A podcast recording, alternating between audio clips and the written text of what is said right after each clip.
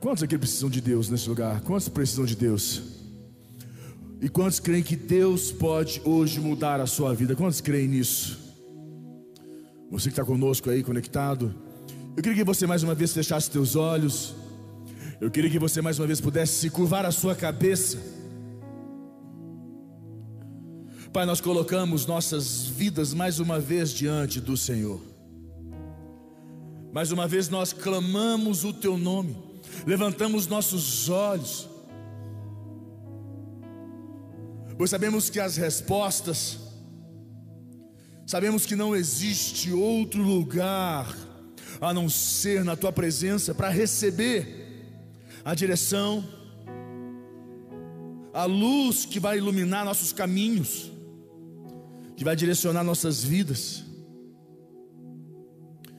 Que diante das trevas, como a tua palavra diz, mesmo que eu ande pelo vale da sombra da morte, mal nenhum temerei, pois sei que estás comigo. O Senhor está no controle. É o Senhor no controle das nossas vidas. Mais uma vez declare isso, levantarei os meus olhos. Mas baixinho, agora eu quero ver a igreja.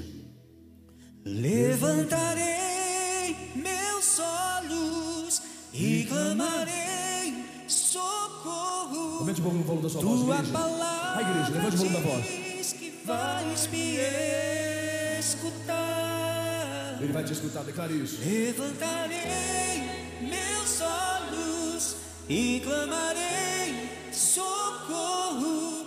Meu coração só quer ouvir o teu falar. Põe a mão no teu coração agora. Toda a igreja põe a mão no teu coração e fala assim: Senhor, eu quero ouvir o teu falar. Fala para eu quero ouvir o teu falar. Eu quero ouvir a tua voz na minha vida. Fala para Deus.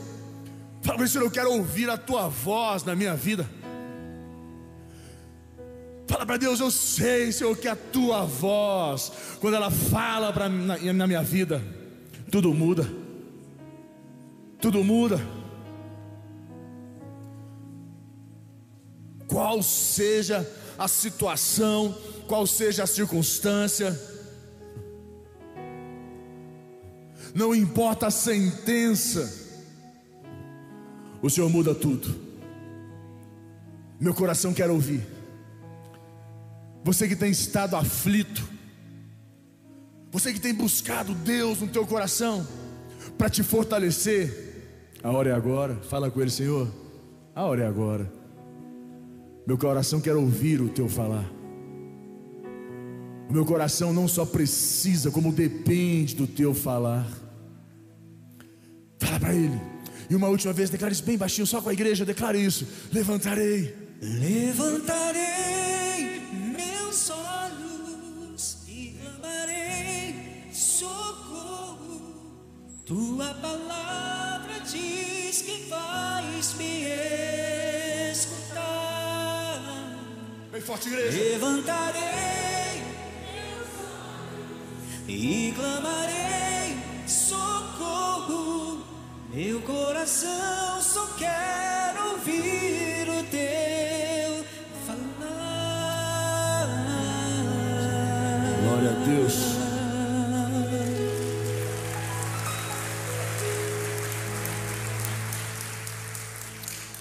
Amém.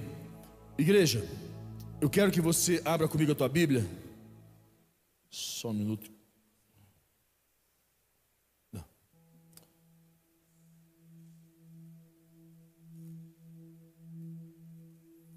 Abra a tua Bíblia comigo em Gênesis 41, capítulo 41, no versículo 45. Abra comigo a tua Bíblia, Gênesis capítulo 41, no versículo 45. Eu quero ler com você aqui. E quero ser breve, pretendo, né? Normalmente sabe como é que é, né? Pregador é uma coisa incrível. A gente fala, quero ser rápido, é uma hora falando, mas vou ser breve. Aqui diz assim: 41, 45, isso.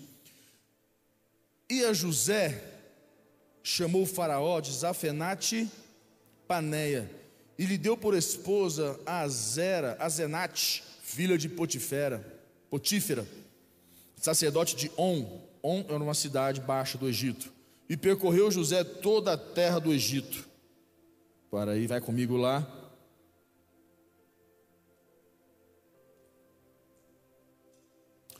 Aqui em 40, no 50, versículo 50, vem comigo no versículo 50. 50, tá aí? Tá lá. Diz aqui assim: Antes de chegar a fome, antes de chegar a fome, nasceram dois filhos a José. Preste atenção.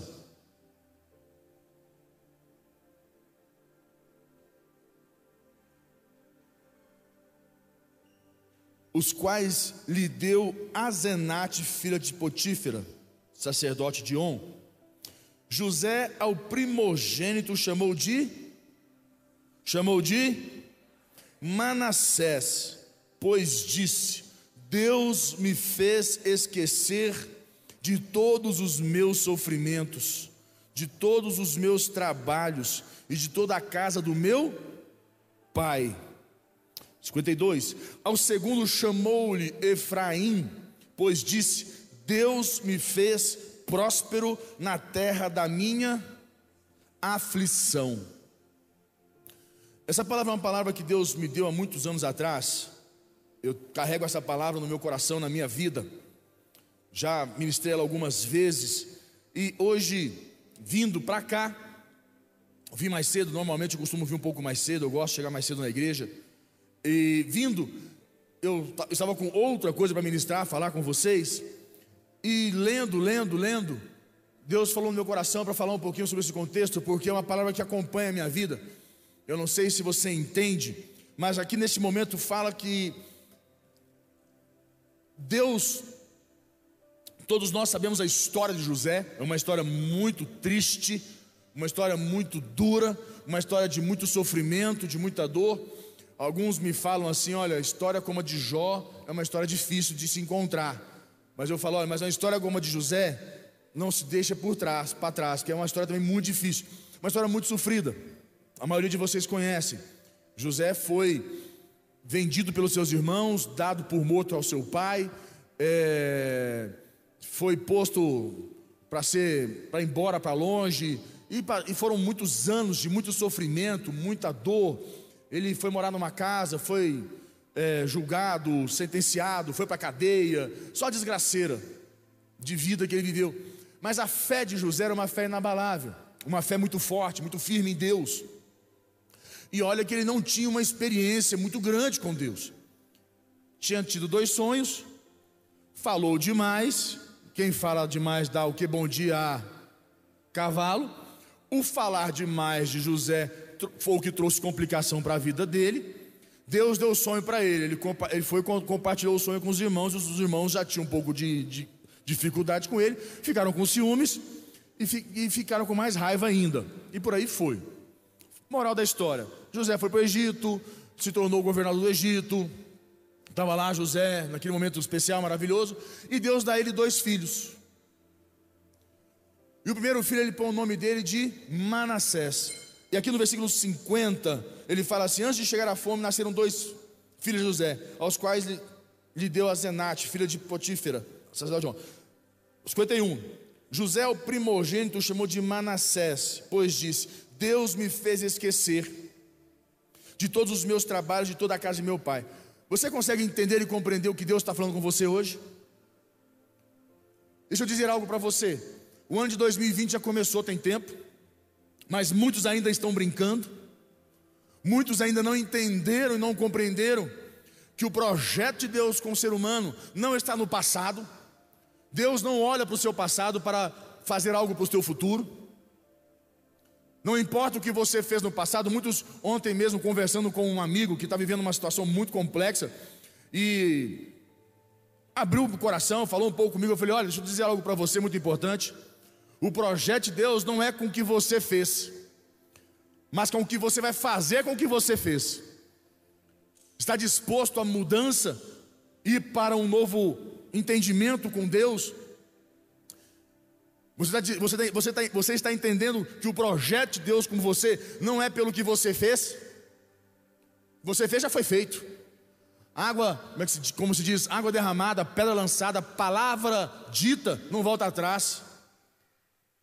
Mas agora você pode, o que, que você vai fazer com isso?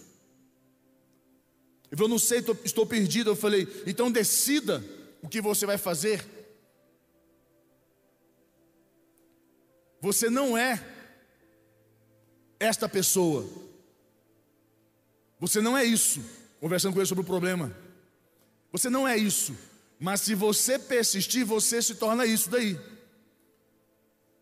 E ele ficou me olhando, ele ficou conversando comigo, ele ficou meio pasmado, assim, meio tonto. E eu falei: ou você decide mudança, a passar uma régua nisso, andar para frente, seguir adiante. Ele falou: como? Eu falei: Deus vai te dar a luz, Deus vai te fortalecer. O ano já começou, a vida já começou, mas você ainda está preso a esta situação, a esses sentimentos, a essa dor. Ficou me olhando assim, meio, sabe, os olhão desse tamanho. Falei, você precisa decidir hoje, agora. Pois o projeto de Deus com você não está no seu passado, o projeto de Deus com você está no seu futuro. Deus não tem compromisso com o seu passado, Deus tem compromisso com o seu futuro. Se nós ficarmos presos ao passado, e preste bastante atenção que quando Deus fala, Deus fala com José, ele põe o nome do filho dele de Manassés, ele fala: Deus me fez o quê? Esquecer. Ou Deus me fez colocar panos quentes. Sabe a expressão panos quentes? Né? Pano quente é o quê? Dar amenizada, amaciar, acalmar o negócio. Não. Deus me fez o quê? Repete, igreja. Deus me fez Deus me fez esquecer. Botei um ponto final no meu passado. O meu passado não tem mais interferência na minha vida hoje. O meu passado, e ele fala dos trabalhos e de toda a casa do meu pai, de todo o sofrimento, de toda a dor. Aqui, ele põe a expressão casa de meu pai. Trabalho a casa do meu pai é um trabalho muito árduo, muito difícil, e da casa de meu pai. A grande questão aqui é que para você pode não ter sido da casa do seu pai, pode ter sido um professor, um vizinho. Vou te contar um caso. Eu tenho pós-graduação em traumas. Eu fiz pós-graduação em cura da alma, no contexto em, em questão focado em traumas. Beleza. Peguei uma pessoa, a história dela é uma história bem complexa, e eu já sabia da história, mas eu falei, eu não vou mexer nesse negócio, até que ela me procure, e a história é bem, bem dura, bem, bem, bem difícil. E eu fiquei quieto, e anos se passaram, ela não me procurou, ela sempre comentou da história, eu fiquei quieto, falei, olha, um, dia eu vou te ajudar. E ela, tá bom. Te incomoda, você toca a vida? Toco, não, a minha vida vai. Eu falei, beleza. Este ano ela me procura e fala: Eu estou para ter um treco, surtar. Aí começou a falar, falar, falar, me procurou e falou, falou, falou, falou, falou, falou, falou, falou. Falei: Vamos resolver esse negócio. Anos se passaram, vamos resolver isso agora. Catei essa pessoa, me conta a história. Quando ela me contou a história mesmo, até eu quase tive um treco. A história é simples.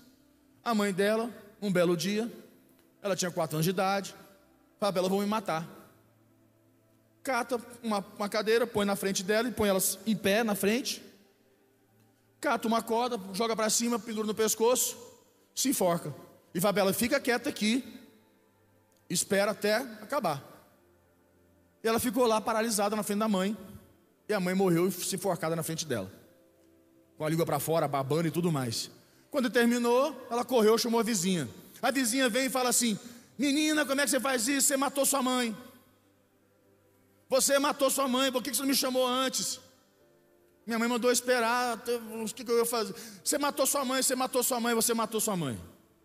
Até então, ela convive com essa história na cabeça dela, esse trauma na cabeça dela, lá na casa dos pais dela, que ela matou a mãe. Aí você vai ver a família, toda a família, por causa desta situação da mãe.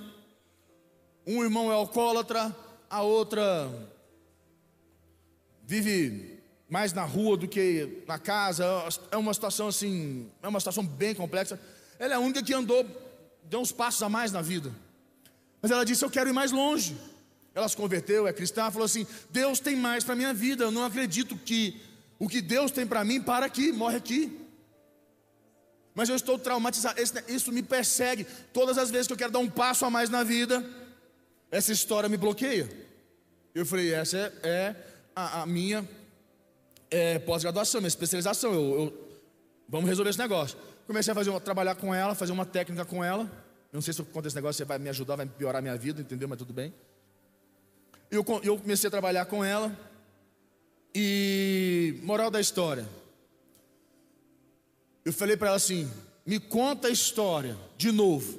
Ela começa a me contar, ela começa a suar as mãos, ter calafrio, começa a chorar. E chora, e chora, e chora, e chora. Aí eu falei: não vai dar para trabalhar, não, tem que dar complicado. Aí eu espero ela chorar, é meia hora chorando e contar, e aquele, gente, é um, uma confusão maluca, é um troço. Eu falo, meu Deus do céu, acho que eu arrumei uma confusão na minha cabeça. Essa mulher, essa mulher vai surtar aqui, o que, que, eu vou fazer com isso? Para onde é que eu vou? Eu estou quase chamando o bombeiro aqui agora. Dá um desespero. E eu falei, não. E eu lá assim, ó, tipo assim, não, fica tranquilo, é assim mesmo. Na moral. Tendo um quarto, tendo um treco junto com ela. Aí na hora que ela deu uma melhorada, eu falei assim, preciso que você me conte de novo. Porque ela precisa, ela precisa, ela precisa viver aquela situação, ela foi me contou a história, começou a chorar de novo. Eu falei, rapaz do céu, danou-se aqui. Beleza, vamos trabalhar. Comecei a trabalhar com ela. Trabalha, trabalha, trabalhamos, trabalhamos. Moral. Dia seguinte, eu falo com ela. Como é que está a imagem? Como é que se encontra essa situação sua com a sua mãe? Esse momento lá. Como é que se encontra? Me conta a história. Ela me contou a história. Eu falei, engraçado, você não está chorando mais. Ela falou, não. É verdade, né? Não estou chorando. Eu falei, é. Me conta mais uma vez. Me contou. Você está sentindo nada? Não, não estou sentindo nada. Como é que você está? Como é que está sua memória, sua cabeça? Não, está boa. Você está disposta? Ela estava disposta, decidida a falar assim: eu não quero mais que isso fique me paralisando a vida. E nós fizemos uma técnica, trabalhamos, e ela esqueceu. Na, na, a lembrança fica, a lembrança fica, mas aquele trauma nós reprocessamos ele. Apagou da memória dela, que ela não lembra. Hoje eu converso com ela, pergunto para ela: "Como é que tá?" Ela fala: "Nem lembro que existe". Peguei um outro caso, semana passada, rapaz foi assaltado. Ele tem problema, não consegue ir na rua. Os pais falam, vai lá não sei onde, ele fala, não vou. Vai não sei o que, não vou. Não vai, travou, bloqueou, tá, está emocionalmente bloqueado, travado. Tem com ele, vem cá, nós vamos trabalhar esse negócio, vamos resolver esse assunto. Aí ele começa a me, ele, não, eu tô, eu, aconteceu e tal. Eu falei, não, me conta mais uma vez. Me contou, foi contando a história do assalto. O cara botou a arma, botou na cabeça, botou na amiga, botou nele, tirou roupa, virou um PT, foi uma confusão louca, pegou a mochila, pegou aquilo, foram pegando as coisas dele. E ele sentiu, aquilo traumatizou ele, que ele não consegue ir na rua. A namorada chama ele, vamos sair para comer alguma coisa, ele não vai. Eu vamos resolver esse negócio. Quando ele começou a me contar o que aconteceu, começa a chorar, mãos suando, os calafrios, começa a se sentir mal. E falar, não quero falar nisso mais, eu não quero falar nisso. Eu falei, não, você vai me contar. Me contou. Me conta de novo. Sentiu, aí foi. Uma, duas, três, quatro vezes contando. E cada vez que ele me contava, ele falava assim: Eu estou me sentindo muito ruim, eu, tô, eu, tô, eu já estou todas as sensações, eu quero até, eu queria até ficar debaixo da coberta agora. Falei, calma. Comecei a aplicar uma técnica, conversar com ele, fui trabalhando, trabalhando, trabalhando, trabalhando. Falei com ele semana passada. No dia seguinte, na semana passada eu falei com ele, falei, e aí, como é que você está? Ele falou, olha, eu estou aqui conversando com meu pai e com a minha mãe sobre esse assunto e não estou sentindo nada. Eu falei, mas e o sentimento? Ele falou, nada. Eu não conseguia conversar com meu pai e minha mãe sobre esse assunto. Eu falei, qual é o próximo teste? Ele falou, vou na rua comprar alguma coisa, vou lá na loja, vou a algum lugar. Eu falei, cara, tá valente. Aonde eu quero chegar que você entenda algo? Não tenha dúvidas que quando eu comecei a trabalhar, eu falei, só Deus pode agir de maneira sobrenatural na sua vida. Não tenha dúvidas que existe uma técnica, existe um trabalho, mas se Deus não estiver agindo, nada disso, é, tudo, tudo isso é em vão. E quando eu falo para você que o poder de Deus pode atuar na sua vida e te fazer esquecer o passado, porque as pessoas estão presas, você, está, você pode estar presa ao seu passado, a sentimentos que infelizmente quando você, ao invés de você seguir adiante, você está sendo bloqueado, travado. Estou recente com um amigo que está em conflito com outro amigo. Os dois estão vivendo um conflito meio, meio, meio, meio complexo aí. E esses amigos estão vivendo um, conflito. E eu, conversando com um, falei: Olha, você ainda não entendeu que Deus permitiu esta pessoa na sua vida para você resolver um problema do seu passado, da sua vida. Algo que você não resolveu. Quando você vivencia algo que te lembra histórias de trauma, tristes, histórias de sofrimento do passado, Deus está permitindo para você resolver. Porque Deus tem compromisso com o seu futuro e não com o seu passado. Agora, quão disposto você está a vencer o seu passado? A abrir mão do seu passado? A desistir do seu passado? A permitir que o poder do Espírito Santo atue na tua vida e te renove dentro de você um espírito novo, para que você possa viver o presente e decidir o presente e ir para o teu futuro. Porque você viu qual foi o nome do segundo filho de José? Qual foi o segundo nome? Manassés e Efraim. O que quer dizer Efraim? Deus me fez prosperar na terra da minha aflição. Quem é aqui que não está na terra da sua aflição? Eu acho que, mesmo que nós estivéssemos na melhor terra do mundo, todo lugar tem sua aflição, que todo lugar tem seu dia mal. Mas ele falou: Deus me fez prosperar na terra da minha aflição. Isso me remete a muitas coisas. Quantas pessoas falam assim: Ah, o meu problema é que eu moro aqui. Ah, o problema é que se eu tivesse não sei aonde, se eu tivesse ido morar não sei aonde, se eu tivesse ido para cá, se eu tivesse ido para lá. Escute, o problema não é aonde você está, o problema é você. Não importa aonde, não importa aonde você está. Se Deus está com você, não importa. Você pode estar no inferno que você vai multiplicar.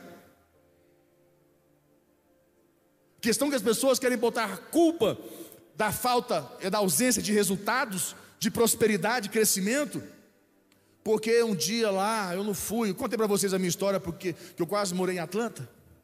Já contei para vocês a história? Meu irmão mais velho, Júnior, tinha uma empresa em, em Orlando, morou lá oito anos. Um belo dia o Júnior me liga e fala: Lucas, eu preciso de, um, de uma pessoa que mora em Atlanta, eu estou em Orlando eu montei uma filial em Atlanta e eu preciso muito de alguém que vá para Atlanta. E você não quer vir me ajudar?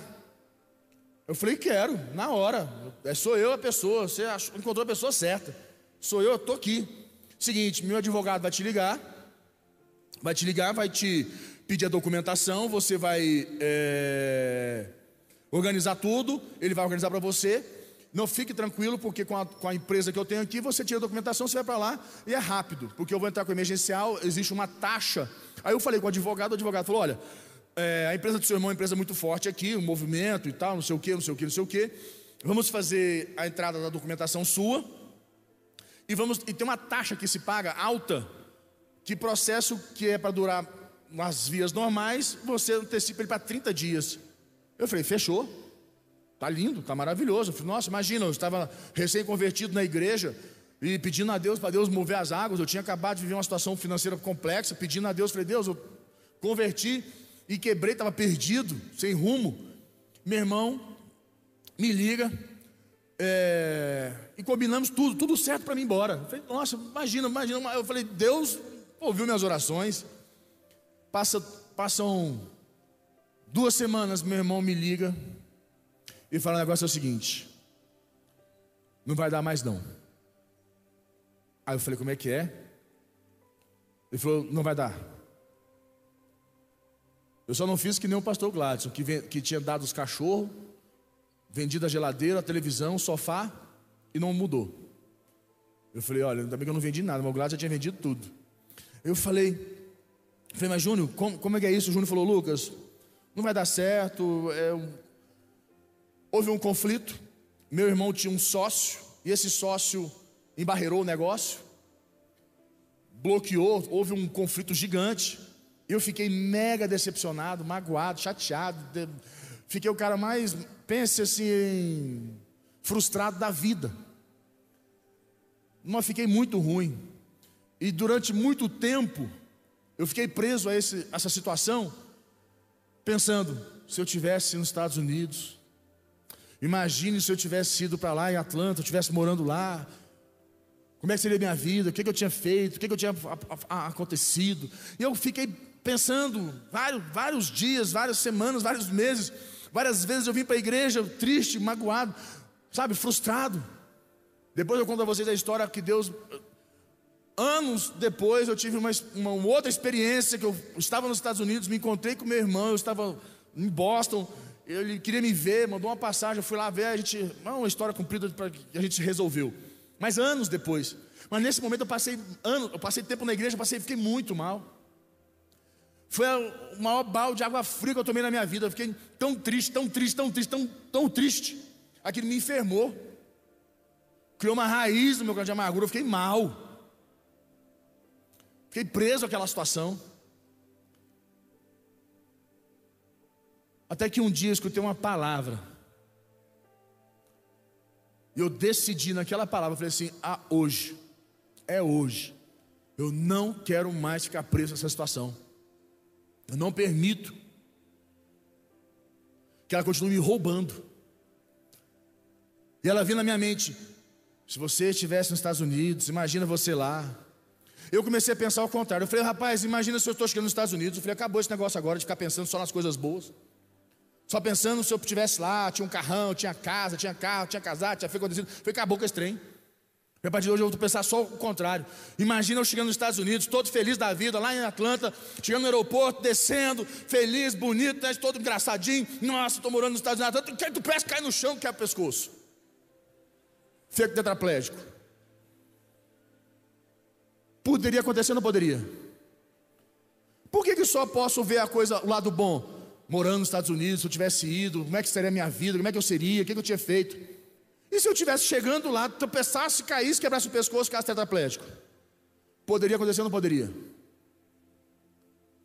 Por que, que a gente só pensa no lado bom daquilo que a gente perdeu? Por que a gente não vê como um livramento?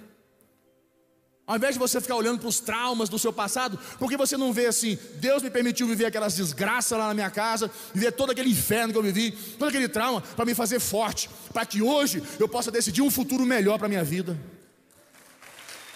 Por que não? Por que você tem que ficar preso falando assim, ai, se o meu pai não tivesse me batido daquele jeito, ah, se meu pai não tivesse puxado minha orelha, ah, se meu, naquele, aquela vez não tivesse meu tio tivesse comprado um din-din para mim, um picolé. Não é? Tem gente que fica presa, todo o tio não deu um picolé para ele. Ah, que eu queria um doce, meu pai não comprava um doce para mim. Faz igual o meu irmão Santiago. Vou contar. O trauma do Santiago. Minha mãe nunca deixou ele tomar uma, uma caixinha de acute sozinho. Quando ele ficou mais velho, ele comprou uma caixinha de Yakult sozinho, abriu tudo e tomou de uma vez só. Eu falei, pelo menos curou o trauma dele. Ele foi de Yakult onde Tafmanê. Era a paixão dele, tomava Tafmanê. Ele falou assim: eu, eu resolvi. Comprou uma caixinha de Yakult, onde Tafmanê e uma de Chambinho. Ele falou: agora eu resolvo esse problema. E disse que tomou o Yakult, o Tafmanê e comeu o Chambinho todo. Falou: pronto, está resolvido. Por isso que ele é assim, meio gordinho, bonitinho, né? Consegue entender? Ou você decide, porque foi o que aconteceu. O que acontece? Ou José ficava chorando. Deus, por que Deus, a minha vida? Sabe por que eu estou aqui? Que meus irmãos me venderam, ah, porque não sei o quê. Versículo 52 fala assim: Ao segundo chamou-lhe Efraim, pois disse: Deus me fez próspero na terra da minha aflição mas ele só pôde ser próspero porque Deus fez ele fazer o quê? Primeiro, esquecer do trabalho e do sofrimento, da dor, da casa dos seus pais, dos traumas do passado, das perdas, dos momentos difíceis, das lutas, das batalhas, da, dos pecados, das, dos momentos terríveis. Ele esqueceu. Não ficou preso. Isaías, abre para mim, Isaías, capítulo 43, versículo 18, abre para mim. 18, 19, Isaías 43, 18, 19. Preste atenção. Olha lá. Não vos lembreis das coisas passadas, nem considereis as, as, as antigas. Olha, eis que faço coisa nova, que está sendo a, saindo à luz, porventura não o percebeis? Eis que porei um caminho no deserto e rios no ermo. Para aí. Volta ao 18. Não vos lembreis das, lembreis das coisas passadas, nem considereis as antigas, nem considere as antigas. Ou você decide passar uma régua no passado, para Deus construir uma ponte para o seu futuro, ou você vai ficar o resto da vida lamuriando, vai morrer lamuriando. E eu vou dizer coisa para você: que morra você lamuriando, porque eu não vou não. E eu estou decidindo seguir adiante. Não está sendo fácil, Edilson. Uma das coisas mais difíceis é decidir o futuro. Quando a gente tem sentimentos do passado. Vou te contar porque, qual a maior dificuldade das pessoas de abandonar o passado. Porque quando você vai decidir abandonar um sentimento, esse sentimento te alimentou muito tempo. E abrir mão dele é perder. E ninguém gosta de perder. Mas a Bíblia diz assim: se o grão de trigo cair na terra não morrer, fica ele só. Mas se morrer, dará muitos frutos. Se o passado não morrer, e você encerrar o passado, você jamais será pronto para prosperar no seu futuro.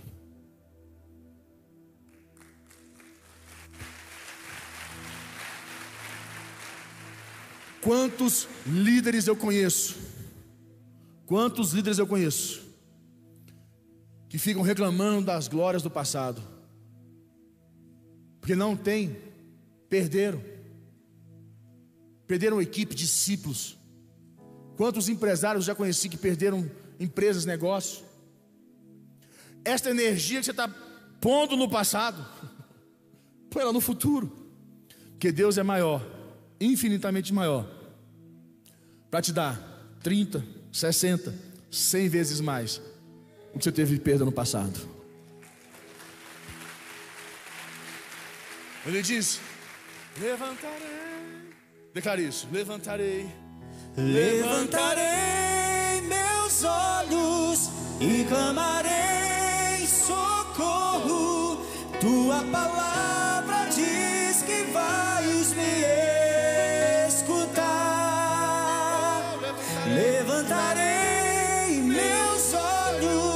e clamarei socorro. Meu coração só quer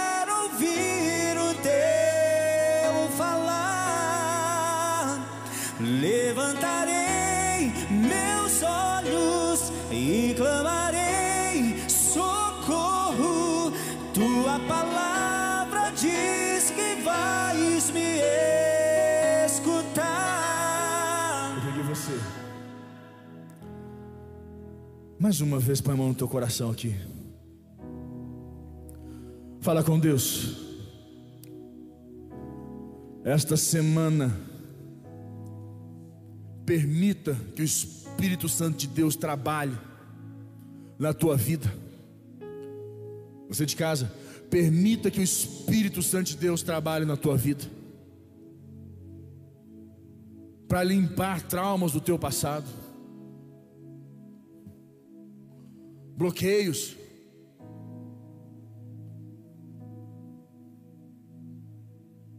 Sentimentos lá de trás que te visitam até hoje.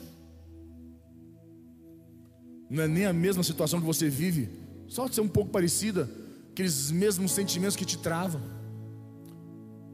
Vou falar para você, quantas pessoas bloqueadas para casar, para se, para se relacionar, para se entregar, porque viveram traumas, relacionamentos passados. Quantas pessoas aqui de uma extrema competência para ser empresários, mas cheios de desculpas, porque viveram traumas no passado.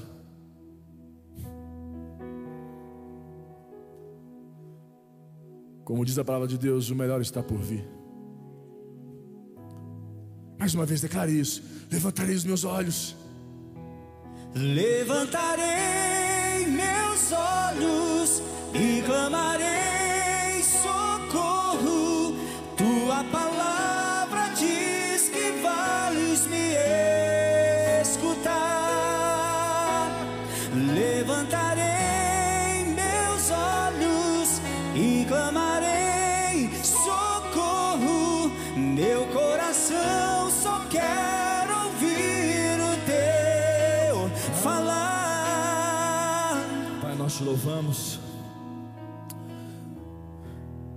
Senhor trabalhe em nossas vidas. Que possamos esquecer o nosso passado. Esquecer os traumas do passado. Que eles não tenham mais poder sobre as nossas vidas. Que venha Efraim. Que venha, Senhor, a prosperidade na alma, no físico, no bolso, cada área das nossas vidas, em nome de Jesus. Amém?